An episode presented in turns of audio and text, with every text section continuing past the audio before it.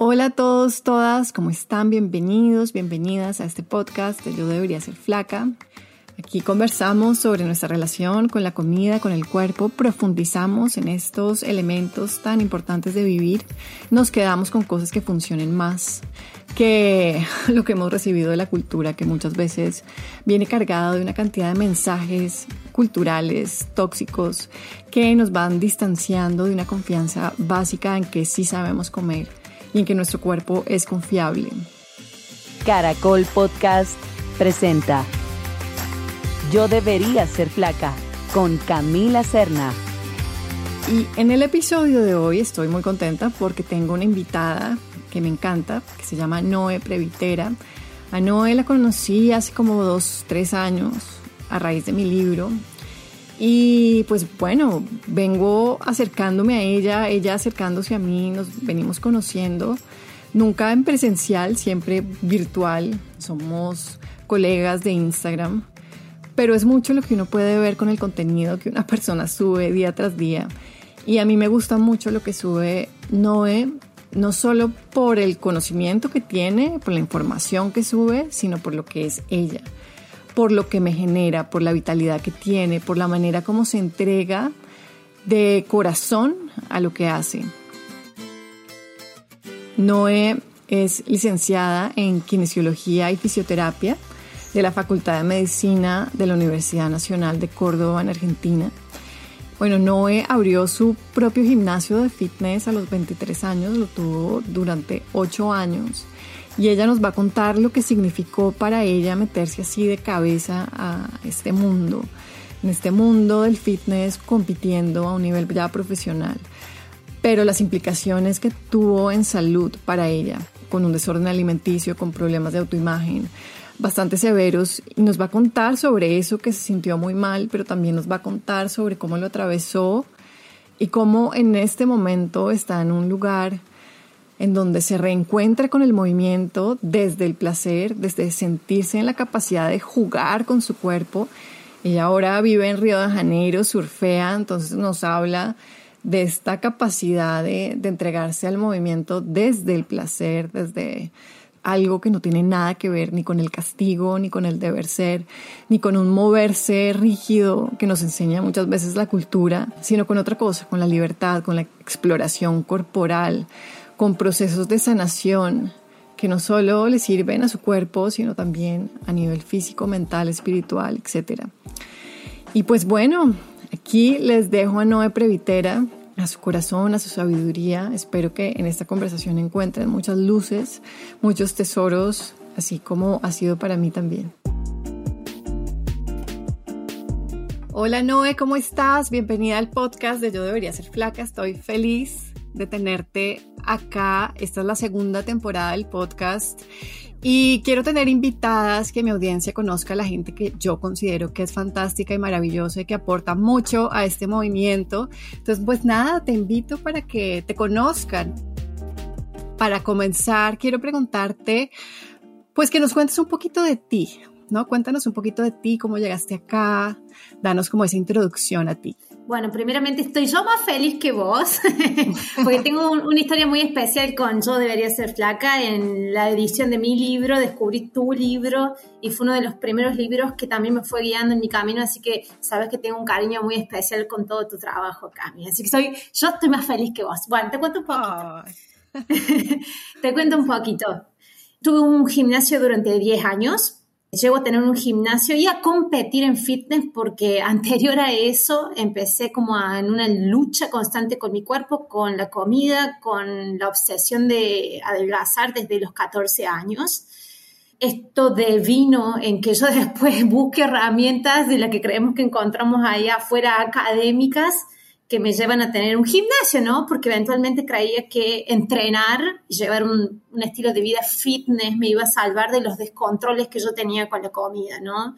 Es más, porque mi tipo de relación con la comida era lo que se llamaría un trastorno por atracón. Mutaba tanto que ni siquiera le podías dar un, un nombre, ¿no? Lo que se llamaría como trastorno por atracón. Entonces, mi forma de purga de los atracones era el ejercicio es por eso que pasaba tanto tiempo haciendo ejercicio y por eso después me pongo gimnasio, ¿no? Era mi, mi herramienta útil o de seguridad del descontrol que vivía puertas adentro con la comida. Pasé por tres institutos de trastornos de conducta de la alimentación. Esa es la cuestión mía, ¿no? Porque entre los tres institutos parecía como que algo se arreglaba, pero algo quedaba de base, ¿no, Cami? Entonces, eventualmente se gatillaba, no terminaban de entender o darle la vuelta completa para que yo pudiera también darle la vuelta completa. Yo entiendo que no tenían las herramientas que hoy tenemos y conocemos, estamos hablando de capaz de hace más de 15 años atrás, pero bien, no terminaban de dar las vueltas. Entonces mi trastorno terminaba mutando y la última mutación que tuvo fue esto de los estilos de vida fitness, los estilos de vida saludables, y eras muy como de ortorexia, pero permanecían esos episodios de atracones, ¿sí? En ciclos siempre se despertaban. Me meto en la última competencia de fitness hace cinco años atrás. Empiezo, digamos, tuve tres años de, de práctica de fitness y competencias. En la última competencia me preparo con un estilo de alimentación que todos la conocen ahí afuera, así como que prometía mucho, era fitness natural, entonces no tomabas ningún tipo de, de ayudita médica externa, era todo a base de dieta y de entrenamiento, pero ya mi cuerpo es como que de alguna u otra forma me empieza a decir, es mucho, ya lo, está llevando muy al extremo, es mucho estrés. Vuelvo de esa competencia de fitness y empiezo a tener a los 30 años el periodo de más frecuencia y más intensidad de atracones. Nunca lo había experimentado así, Cami. Eran hasta, te puedo asegurar, no me quedo corta, hasta 6, 7 atracones por día. Y no eran solamente los sábados y los domingos como lo sabía tener, era de lunes a lunes. Fue tremendo vivir eso, fue muy agotante. Tuve muchos pensamientos suicidas y entre estos que pensamientos suicidas, además, yo había quedado como metabólicamente muy mal, entonces la purga que yo usaba, que era el ejercicio, no me podía mover, no podía salir de la cama, entonces no podía usar la purga que yo tenía con los atracones, no la podía usar más. Terminé aumentando alrededor de 30 kilos en tres meses. Y por eso, imagínate, después de 16 años de que mi objetivo de vida y mi razón de ser y mi ilusión de felicidad era adelgazar, ser fitness y tener todo esto bajo control, se me fue de las manos en tres meses. No solamente eso, carrera universitaria, preparaciones en otros países para entrenamientos deportivos, o sea, toda mi personalidad, todo lo que yo mostraba hacia afuera. Era una de las fundadoras de las cámaras de gimnasios del estado de Córdoba, de la provincia de Córdoba, donde yo vivo. O sea, no era estaba muy involucrada en todo lo que era los el negocio del fitness, los gimnasios, el entrenamiento, el entrenamiento deportivo y la rehabilitación, porque soy kinesióloga. Entonces, mi personalidad estaba atravesada por también mi físico y perdí todo eso en tres meses. ¿Y la gente con la que tú trabajabas en el ambiente fitness sabía lo que te pasaba o era un secreto? No, era re secreto, eso no se cuenta, es por eso que se mantiene tan, se mantiene y se perpetúa tanto en el tiempo. Y es más, cuando yo empiezo a salir del closet de este trastorno y empiezo a contar, porque ya todo el mundo notaba que había algo que había pasado, además yo dije, basta, ahí conozco todo lo que es el comer intuitivo, el movimiento libre de dietas, ¿no? Que era más difícil hace cinco años encontrar información, que seguramente a vos también te pasó, te llegó como más de casualidad, que es lo que me estaba hablando esta cuando estás leyendo un libro que está hablando de que dejó, tuvo que dejar de hacer dietas para sanar, y vos decís, si yo dejo de hacer dieta voy a aumentar 150 kilos más de lo que ya he aumentado. Y nadie contaba y hablaba de esto. Y cuando yo salí de ese closet y, dije, es esto lo que estoy viviendo, voy a vender el gimnasio, no voy a hacer más dietas, quedaron tres personas de todo el mundo este donde yo estaba. Tres. Literalmente, cuando estoy diciendo tres, tengo los tres nombres en mi cabeza. Tres quedaron de todos. Porque era muy fuerte para ellos. Hoy lo entiendo. Pero después un montón de profesores que trabajan conmigo y trabajan en otros gimnasios vienen y hacen mis cursos. Profes que trabajan conmigo. Era lo que te iba a preguntar, porque de repente alguien que es muy visible en un campo sale y expone su realidad que mantuvo en secreto y eso incentiva a otras personas a hacerlo y así uno se entera que uno no es el único, que a más personas le pasa, solo que no lo estamos hablando. Pero todo en secreto, porque vienen y, me, y te hablan así como el mensajito privado, no, eh, soy tal, ¿te acordás? Yo también vivo, creo, lo mismo que vos, lo he vivido durante años, años, y nunca nadie me, me, lo puso tan bien en palabras como vos lo estás poniendo en palabras. Y, pero todo así, no cuentes, no digas en secretito, estoy hablando yo, eh, no, no publiques en historia mi mensaje, ¿no?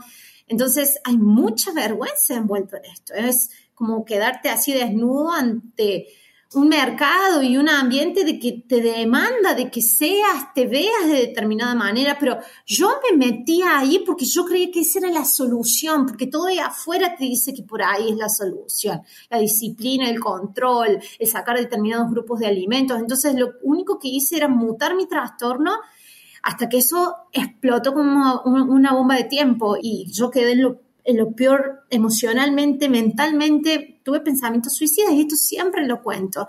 Y no es azaroso. Hoy, hoy sé estadísticas, digamos, psicológicas de eso y más del 63% de, de personas que viven con atracones tienen pensamientos suicidas, porque el que convivió con atracones sabe lo pesado que es un día a día con los atracones. Pero secreto todo.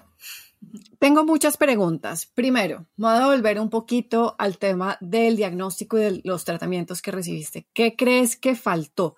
Sí, yo sé que fue hace 15 años, no estaba la información que está ahora, pero yo creo que todavía en muchos lugares formales donde se tratan estos temas no se lleva a cabalidad como un tratamiento que permita salir al otro lado. Me gustaría saber, tú que estuviste ahí en esos tratamientos, ¿qué crees que faltó? ¿Qué información o qué experiencia o qué, qué pasó? Yo en ese momento no lo podía ver, ¿no? Pero ahora con el conocimiento que tengo en retrospectiva puedo ver ciertos detalles. Uno de ellos que me llama muchísimo la atención y veo que se repite todavía, chicas que llegan a mí que tienen atracones, porque me dedico mucho a trabajar con chicas con atracones, que se han pasado por clínicas y me dicen, no, decime qué es lo que vos estás haciendo porque no encuentro solución, hace bastante este contratamiento.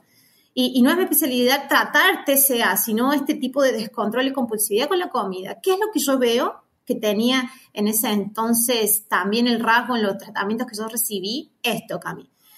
Teníamos las meriendas conjuntas, ¿no? Porque tenías reuniones, estabas en semi-internación en muchas de las clínicas, tenías que ir todos los días, muchas veces, y tenías o meriendas o encuentros donde tenías que llevar comida o había comida, pero la comida no dejaba de estar como estigmatizada. Entonces te daban un, como una dieta y te seguían dando eh, reglas con la comida. Entonces, fíjate lo que yo me acuerdo patente. Me decían, ¿viste los croissants tipo franceses? En, en Argentina es muy común de que esos vengan rellenos con crema o venga el croissant solo. Y te ponían como opciones para llevar a la merienda te decían, un croissant si tiene crema. Si no tiene crema, puedes comer dos. Mm. Entonces, claro. vos seguías creyendo que la crema había algo malo en ese croissant con crema. Claro. ¿Entendés? Entonces, todavía implícitamente había muchas reglas con la comida que yo entiendo, que yo entiendo que no me terminaba de dejar de salir. Yo tenía mi purga, no era una purga con vómito inducido, mi purga era el ejercicio y nunca me terminaron de dejar de, ver el tema de la relación con el ejercicio. Creo que no tenían ellos los conocimientos para decirme, che, Noelia, lo que estás haciendo con el ejercicio es una relación tóxica con el ejercicio. No podés pasar dos horas, tres horas todos los días haciendo. Y eso no me lo, no me lo podían llegar a, a exponer y yo lo continuaba haciendo y nunca lo vi.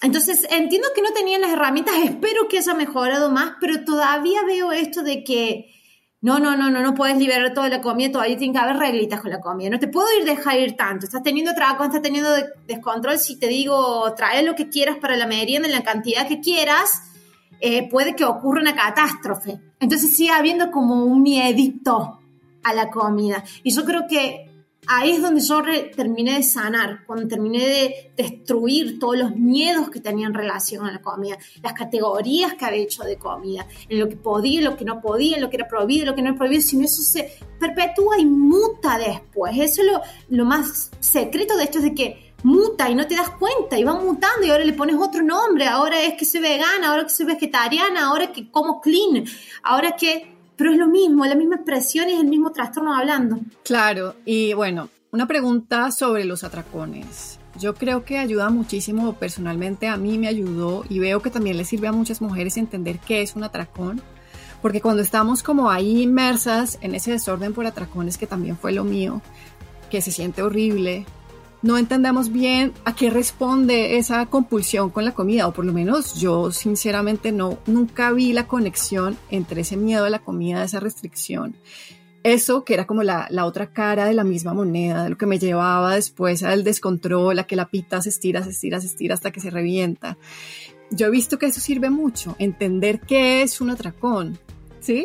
¿Tú cómo ves un atracón ahora? ¿Cómo lo defines? ¿Cómo lo explicas? Mire, eso eh, también enterarme de que había un componente. Hoy entiendo porque mis capacitaciones en Estados Unidos han sido solamente de binge eating, de, atracones, porque en este, en este hambre, valga la redundancia, de querer sanar eso, termino aprendiendo mucho de esto y después termino haciendo cursos, digamos, para si tengo que ayudar a alguien más en los, en los talleres y cursos que doy. Entender esto, hay dos componentes básicos en el atracón. Uno es biológico, que yo creo que en todos los tratamientos que yo hice, de alguna u otra forma me dieron a entender que lo mío era emocional. Y yo entender de que había un reflejo de hambruna que estaba gatillando por la restricción alimentaria biológica y que eso era inherente a mi sistema nervioso y mientras lo siguiera gatillando y lo hubiera, y lo hubiera gatillado con la primera dieta que hice, que después derivó en el primer atracón, mientras siguiera haciendo ese gatillo con la restricción, la parte biológica de la restricción, iba a seguir presente el episodio, digamos, el impulso que me llevara al episodio. Pero después entender que hay una parte neurológica del atracón, que es básicamente este, esta expresión del sistema nervioso parasimpático, donde que hay una desconexión. Es por eso que vos en el atracón más o menos como si estuvieras conduciendo un auto y dejas el asiento del que va conduciendo y te pasas al asiento del, del acompañante y el auto va solo. Es como esa disociación que te hace ver que algo está pasando y como que no puedes tener control sobre eso. Y que al mismo tiempo querés que continúe, pero al mismo tiempo querés que pare. Entonces, viste, es una falta de control total sobre tu cuerpo hasta que se va el impulso. Toda la expresión del sistema nervioso sigue en este, esta forma de, de que es una curva ascendente y después descendente. Una vez que pasa el impulso, es como que caes en la realidad de lo que acabas de hacer. Bueno, esos dos componentes nunca los había tenido en claro y más el biológico, es decir, lo estás gatillando con la restricción. Después ver toda esta parte de la restricción mental también que sigue catapultando, digamos, los atracones, pero después entender otra cosa, que es un tercer punto de los atracones, que es, una vez que vos repetís este ciclo, es decir, restricción, compulsión, restricción, atracón, restricción, atracón, al repetirlo como cualquier cosa en el sistema nervioso se habitúa. Entonces ya no hace falta de que haya restricción, restricción así tan grande con la comida para que se gatille un atracón. Solamente con el hecho de tener miedo a la comida caes en sistema nervioso simpático de la lucha y huida y puede dejarte endeble y, y predispuesta a tener un atracón. Muchos, o sea, el que no entiende eso, te va a decir lo tuyo es emocional. Y no, hay mucho más detalle abajo. Y mucho más detalle que si lo conoces te permite sacar a la persona de decir, estás cayendo en miedo, estás cayendo en estrés. Y el estrés, al estar tan habituado cerca de un atracón, te está gatillando un atracón. Entonces, puede que no sea la emocionalidad, puede que sea solamente la caída en el, nervioso, en el sistema nervioso simpático. No veo muchos hablando de esto, pero está esa teoría, y hay muchos que la manejan, una de las primeras que pude sacar de esta teoría, la autora del libro, no me voy a acordar ahora el nombre, pero tiene un instituto que es solamente enfocado a trastornos de conducta de alimentación por atracones, que lo tiene en Minnesota el instituto, hice cursos con ella.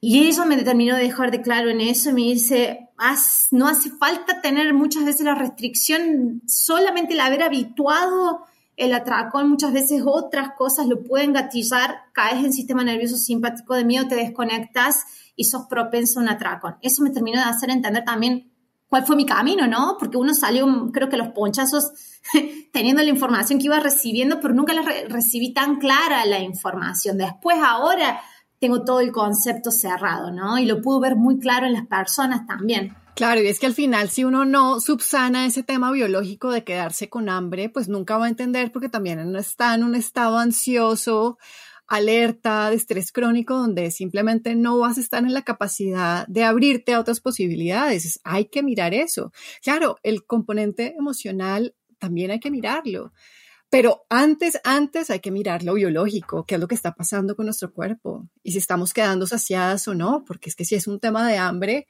eso es lo que hay que mirar primero. Absolutamente. Y te quiero preguntar sobre esa identidad que tú construiste alrededor del fitness y después la abandonaste y cómo se siente eso de dejar esa identidad que construiste por cuántos años, 16 dijiste, la abandonaste. Entonces, ¿cómo fue esa transición a crear otra cosa nueva? ¿De qué te agarraste? ¿Qué te sirvió? ¿Qué hiciste? Mire, eso creo de que, de que me agarré. En ese momento mi papá estaba viviendo una estafa en su negocio y quedo en la calle, literalmente. Es ese para, esa historia es para otro libro. Entonces, vendo mi gimnasio, necesitaba salir del gimnasio, necesita, de verdad lo sentía, necesitaba alejarme de ese, de ese ambiente, necesitaba entender otra cosa, porque ese ambiente nunca me había permitido sanar, entonces necesitaba alejarme. Lo que no estoy diciendo, todas las cosas que se dan en el gimnasio y tal, no, no, estoy diciendo que yo necesitaba sanar, que sí, que la mayoría de los mensajes que se vienen hoy de lo que se cree que es fitness, porque yo sigo creyendo que fitness es bueno, pero como aptitud física, como esto que se creó, que era si querías correr el colectivo, no te cansaras, el, esto de decir, el manejo de tu cuerpo, la coordinación, la agilidad, era muy noble el inicio del fitness. Después se transformó en todo esto que fue secuestrado y que hoy no se entiende bien qué es el fitness, pero todo lo asocian con un cuerpo estético mi papá pierde todo su ingreso financiero, vendo el gimnasio y me le ayudo a abrir otro negocio y me entretengo con eso, Cami, de verdad. Eso, que era una fábrica, en la fábrica no tenía que ni aparentar ser una cosa, ni vestir cierta eh, ropa deportiva, literalmente me permitió eso sanar de decir, no necesito nada, solamente necesito dejar que el tiempo pase y que vaya practicando esto nuevo que estoy conociendo en relación a la comida y en relación después a reestructurar mi imagen corporal, ¿no? Porque fue un proceso largo lo mío. Y eso me permitió. Recién ahora que volví a homologar mi carrera acá en Brasil, donde estoy viviendo ahora en Río de Janeiro, porque quiero entrar en neurociencias, o sea, estoy haciendo neurociencias ahora recién ahí dije, bueno, vamos a empezar a ver el tema del movimiento de nuevo.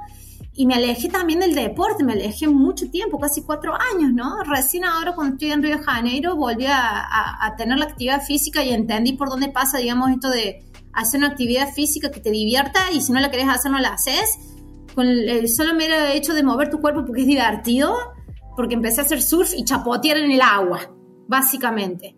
Pero me alejé mucho tiempo me alejé mucho tiempo para poder verlo de afuera, porque yo creo que si yo no, yo, Noelia, no me alejaba, creo que nunca hubiera podido sanarlo porque estaba muy engramado en mí, ¿eh?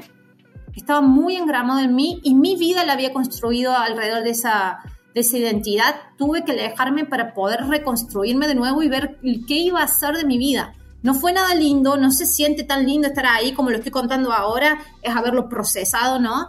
Pero no es que, ay, qué lindo, maripositas por todos lados, qué lindo es pasar por acá. No, hay días que decir qué estoy haciendo, no tengo idea qué voy a hacer de mi vida, no tengo idea de dónde voy, pero bueno, tengo que ver si sigo confiando porque me estoy sintiendo mejor con la comida. Eso era lo que primeramente me daba, me daba esperanza. Estoy sintiendo una paz que no había sentido antes. Entonces vamos por acá, sigamos, sigamos, algo bueno, bueno va a salir. Recién ahora estoy volviendo, digamos, a querer interactuar con el tema del ejercicio yo como persona, pero también ver toda esta implicancia de las neurociencias y mi especialización está siendo más la parte de, imagen corporal, de entender eso, de entender cómo, cómo es que percibimos el cuerpo, cómo es su estructura, cómo nos vemos después en consecuencia. ¿Y cómo se siente? Porque yo sé que te, te gusta moverte. Al final seguramente así comenzó con esa chispita de quiero moverme, pero al final estamos todos metidos en una cultura tóxica que tu tema de fitness mutó en otra cosa que seguramente era un monstruo que tú no tenías en la cabeza al inicio pero yo creería, y que lo estás diciendo, te gusta moverte, ¿cómo se siente ahora moverse? La verdad es que primero lo entendí, ¿no? Yo empecé a moverme ya teniendo otro conocimiento, ¿sí? No es que dije, bueno, voy a ver, voy a de nuevo experimentar con el ejercicio. Sí ya había entendido de que una de las formas de sanar tu relación con el ejercicio, tanto si tenés esta esta negación con el ejercicio de que no me quiero mover ni mi cuerpo porque has pasado experiencias traumáticas con el ejercicio, pues se han burlado de tu cuerpo cuando eras chico o en la clase de gimnasia, tanto como si utilizas el ejercicio de manera compulsiva por forma de control de la comida, control del peso, control de lo que comes, Esos dos espectros tienen que ver, digamos, con un engrama que has instaurado neurológicamente de la relación que tenés con el movimiento. Y si vamos a lo básico, básico de cómo se engrama el movimiento en los niños, por ejemplo, tienen todo mucho que ver con, primero, el juego, esto de que yo me voy a seguir moviendo porque se siente lindo y me estoy divirtiendo, ¿sí? Y lo otro es la exploración. Lo hacemos cuando somos niños porque no tenemos esta mente consciente que nos va diciendo, no, no deberías, ya es tarde, mira el peso que tenés, mira el cuerpo, mira, ya sos grande, viste esa mente que nos va hablando al oído. El, cuando somos niños lo hacemos más, más natural, pero dije, bueno, vamos a ver, ¿qué puedo hacer que me pueda estimular de esa manera? Vamos a investigar y después me di cuenta, hace, me gusta mucho el agua y acá todo el, siempre pasaba por la playa y había gente haciendo surf. Yo digo, qué loco, me gustaría hacer surf. Soy grande, teóricamente es un deporte que empezás desde chico, porque es como bastante complicado, porque requiere mucha, mucha coordinación corporal. Vamos a ver, veía gente, a nenitos haciendo ahí las clasecitas y me metí a surf de nuevo en una escuelita y mis primeros tres meses fueron literalmente con nenes. Este, mis compañeritos eran nenes en las olitas chiquitas del lado de la playa que llegan ya a la arena, en esas olitas y dije, de verdad es esto, esto es lo que quería. Esto, esto de estar atenta al nene, que, que, ay, le celebras al nene, tirarte por una ola y que vayas con la velocidad de la plancha, que te lleve una ola y te dé vuelta y tengas arena hasta en las orejas. Esto quería, quería jugar. Y me hizo acordar mucho cuando era chica y después preguntándole a mamá me dice, bueno, te quedabas quieta, te, nos dábamos vuelta y vos estabas subiendo en un árbol. Entonces también yo creo que reconecté con eso de que sí era natural en mí, que era que me gustaba explorar, me gustaba mover mi ser inquieto un poco y lo encontraba en el agua. Que sé que no todos tienen la oportunidad de hacerlo, que soy re privilegiada de vivir acá cuatro cuadras del agua, pero me permitió eso, resignificar mi mover el cuerpo. Y, y lo que tiene el agua es que puedes pasar un mes que no haces porque las condiciones del mar no están buenas y después te toca toda una semana en donde podés hacer porque las condiciones del mar están buenas. Entonces, ¿qué es lo que pasa? Yo no puedo controlar eso. Entonces también me da una sensación de que yo lo hago cuando está disponible y lo voy a disfrutar cuando está disponible. Después yo no tengo control sobre eso. Entonces, no me puedo obsesionar de querer hacer todos los días porque la naturaleza me impide. Tiene un límite ahí. Entonces dije, esto es genial. Es por acá donde tenía que, que sanar la relación con el ejercicio. Ay, me parece muy conmovedor lo que estás diciendo porque, porque esa conexión con el juego y con esta capacidad que tenemos de, de sentir placer moviéndonos es tan contraria a lo que muchas y muchos hemos hecho haciendo ejercicio como castigo, mirando calorías en una pantallita, pensando si ya nos quemamos ese brownie, ¿sabes? O eh, todo eso que, se, que, que nos imponemos y que se siente tan mal me encanta lo que estás diciendo sobre el juego, me parece que por ahí es, parece muy sanador como lo dices también. Estos años, bueno, yo no sé, te conozco hace por ahí tres, no sé, algo así, o dos años, te he visto en redes, quiero saber qué has aprendido de estar en este movimiento, de conversar con las mujeres, de, ser parte de esto que está pasando, que no tiene vuelta atrás. Wow, eh, el otro día hablando con Sari, que hacemos el podcast que tenemos nosotras, también le dije, Sally, ¿cuánto crees que llevo tu proceso? Y ella me dice, dos años. Yo le digo, yo creo que todavía sigo aprendiendo. Es impresionante, pero yo creo de que como estamos todas en descubrimiento, ¿no? Estamos tan cegadas y repitiendo padrones de que veníamos de nuestras abuelas, de nuestras mamás, que estamos en puro descubrimiento. Yo todavía creo que estoy aprendiendo de todo este proceso, pero lo que sí, básicamente, más, o sea, lo más magnífico que he aprendido es yo como, como egresada de una carrera de ciencias médicas, vuelvo a esto de decir, en algún momento me sorprendí de lo noble y gentil que es nuestro cuerpo. Y con el tema de la alimentación también, el entender la escucha del cuerpo en la alimentación, la confianza del corporal, que no significa me miro al espejo me veo linda, sino el decir mi cuerpo me sostiene, así como confío que como voy a dormir no todos andan pensando, pensando que el otro día no te vas a despertar, sino que sabes que te vas a despertar. Esa confianza intrínseca de que sabes de que hay osmosis, sabes de que hay cambios de, de gases en sangre, que tu sangre está circulando y de que esa confianza intrínseca que también puede estar con el tema de la comida, el hambre, la saciedad, el placer de comer, el poder poner a la comida más en el espectro de emociones más placenteras y gentiles y satisfactorias que en el espectro de las emociones que son más insatisfactorias, más de ansiedad y que no se sienten tan cómodas de experimentar. No sabía, no, o no entendía eso y eso es lo más mágico de que vuelvo a este cuerpo de que es magia, literalmente, que busca siempre por la vida, que tenía atracones porque mi cuerpo estaba intentando mantenerme con vida, porque si no hubiera tenido esos atracones, puede que hoy no esté que no estuviera estado acá, ni charlando con vos, ni haciendo todo este proceso. Entonces, vuelvo a eso, a cuán maravilloso es en este cuerpo manteniéndonos con vida y cómo esta cultura nos hace creer lo contrario, nos hace confiar, desconfiar todo el tiempo del cuerpo. Así como lo habías dicho vos, Cami, esto que una vez lo pusiste con esta palabra de el cuerpo ingobernable, con, con, esta como imagen de que si al cuerpo lo dejamos ser, eh, o sea, como que expresa lo peor de nosotros, nos tiramos en el sofá, no hacemos nada por nosotros, comemos hasta reventar, pero en realidad tenemos un cuerpo que aboga por la vida constantemente, por un equilibrio que es hermoso. Y el habernos conectado con eso sí es un regalo de por vida. Yo lo que hoy vivo en torno a la comida y a la relación que tengo eh, en experimentar mi cuerpo día a día, es una base que me da calidad de vida. Y, yo creo que no muchas personas lo saben. Es más, yo te puedo asegurar que la mayoría de las mujeres del mundo no lo experimentan o no sabe que es posible experimentarlo. Entonces, para mí eso es lo mayor que he aprendido. Ha sido un gran regalo para mí. ¿Y cuáles son esas banderas rojas, como esos red flags que se levantan? Que tú dirías que las mujeres estén atentas a, eso, porque se meten en fitness, se meten de repente en el ayuno con todas las buenas intenciones, con una idea de encontrar mejor salud. ¿Cuáles serían como esas cosas que tú dices estén atentas a eso porque se les puede desviar su intención para otro lado que ustedes no quieren?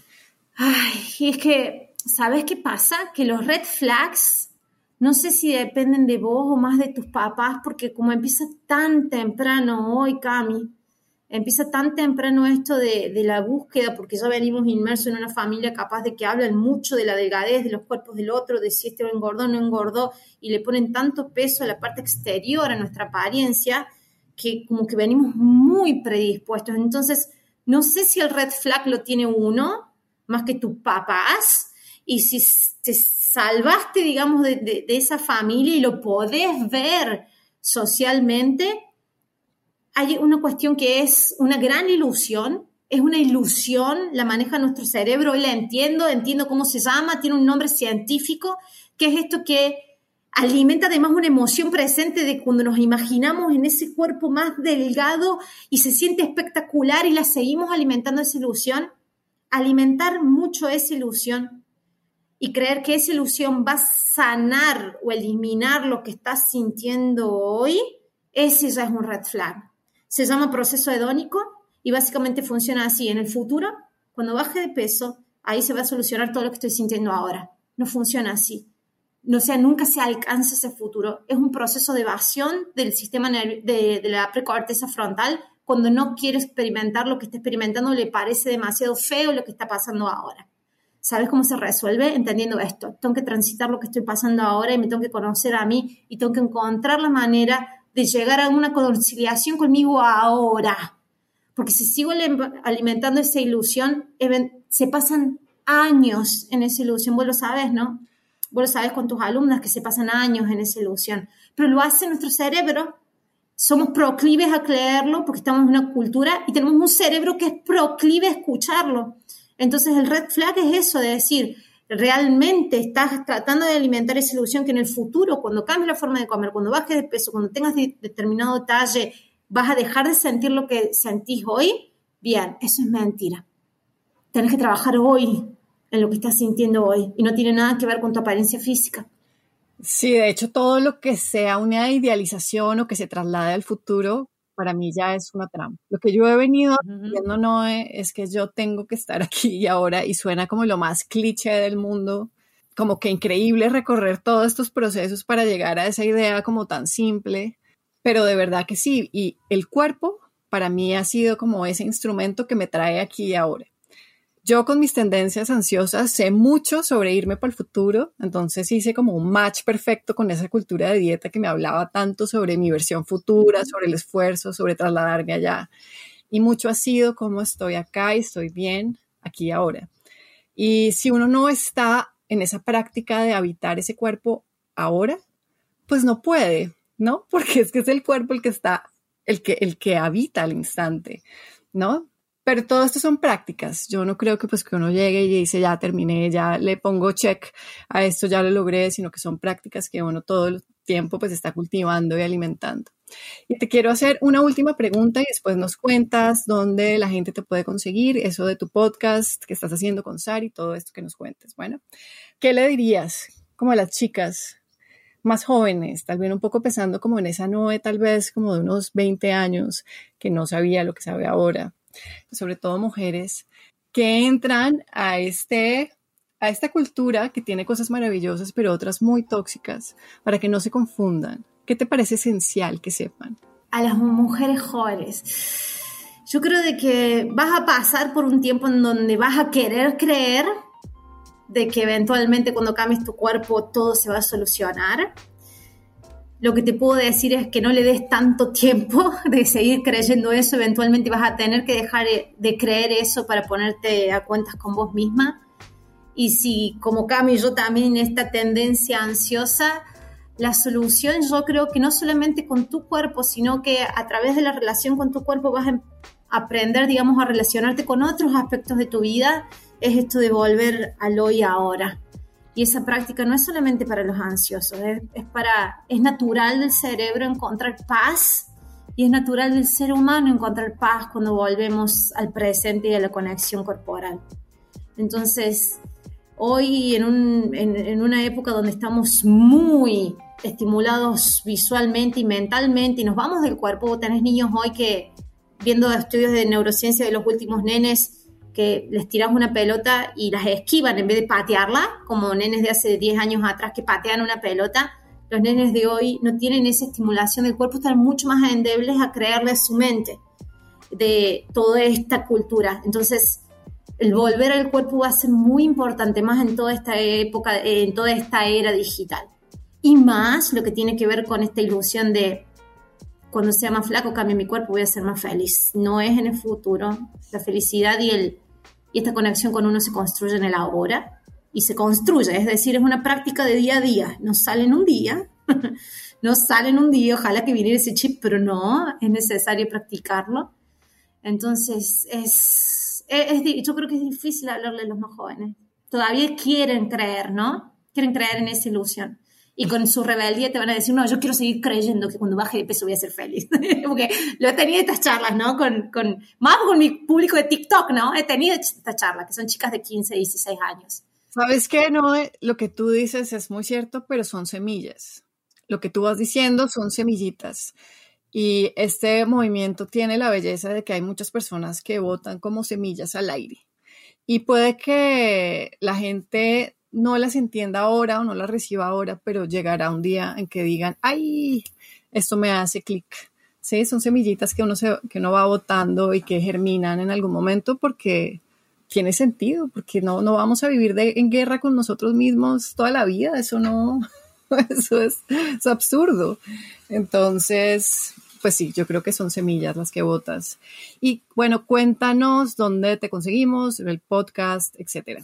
Bueno, me pueden encontrar en mis redes sociales. Primeramente, mi cuenta de Instagram se llama Mi Cuerpo Sin Reglas. Estoy en casi todas las redes así. Mi Cuerpo Sin Reglas, que es el nombre de mi libro, que es el que a través de ese libro con la editorial me recomendaron tu libro. Y no sé cómo decía, hay una chica en Colombia y ahí es donde te conozco. Y tu libro me ayudó también a seguir todo el proceso del segundo año mío de, de digamos, más en la reconciliación con mi imagen corporal. Me ayudó muchísimo.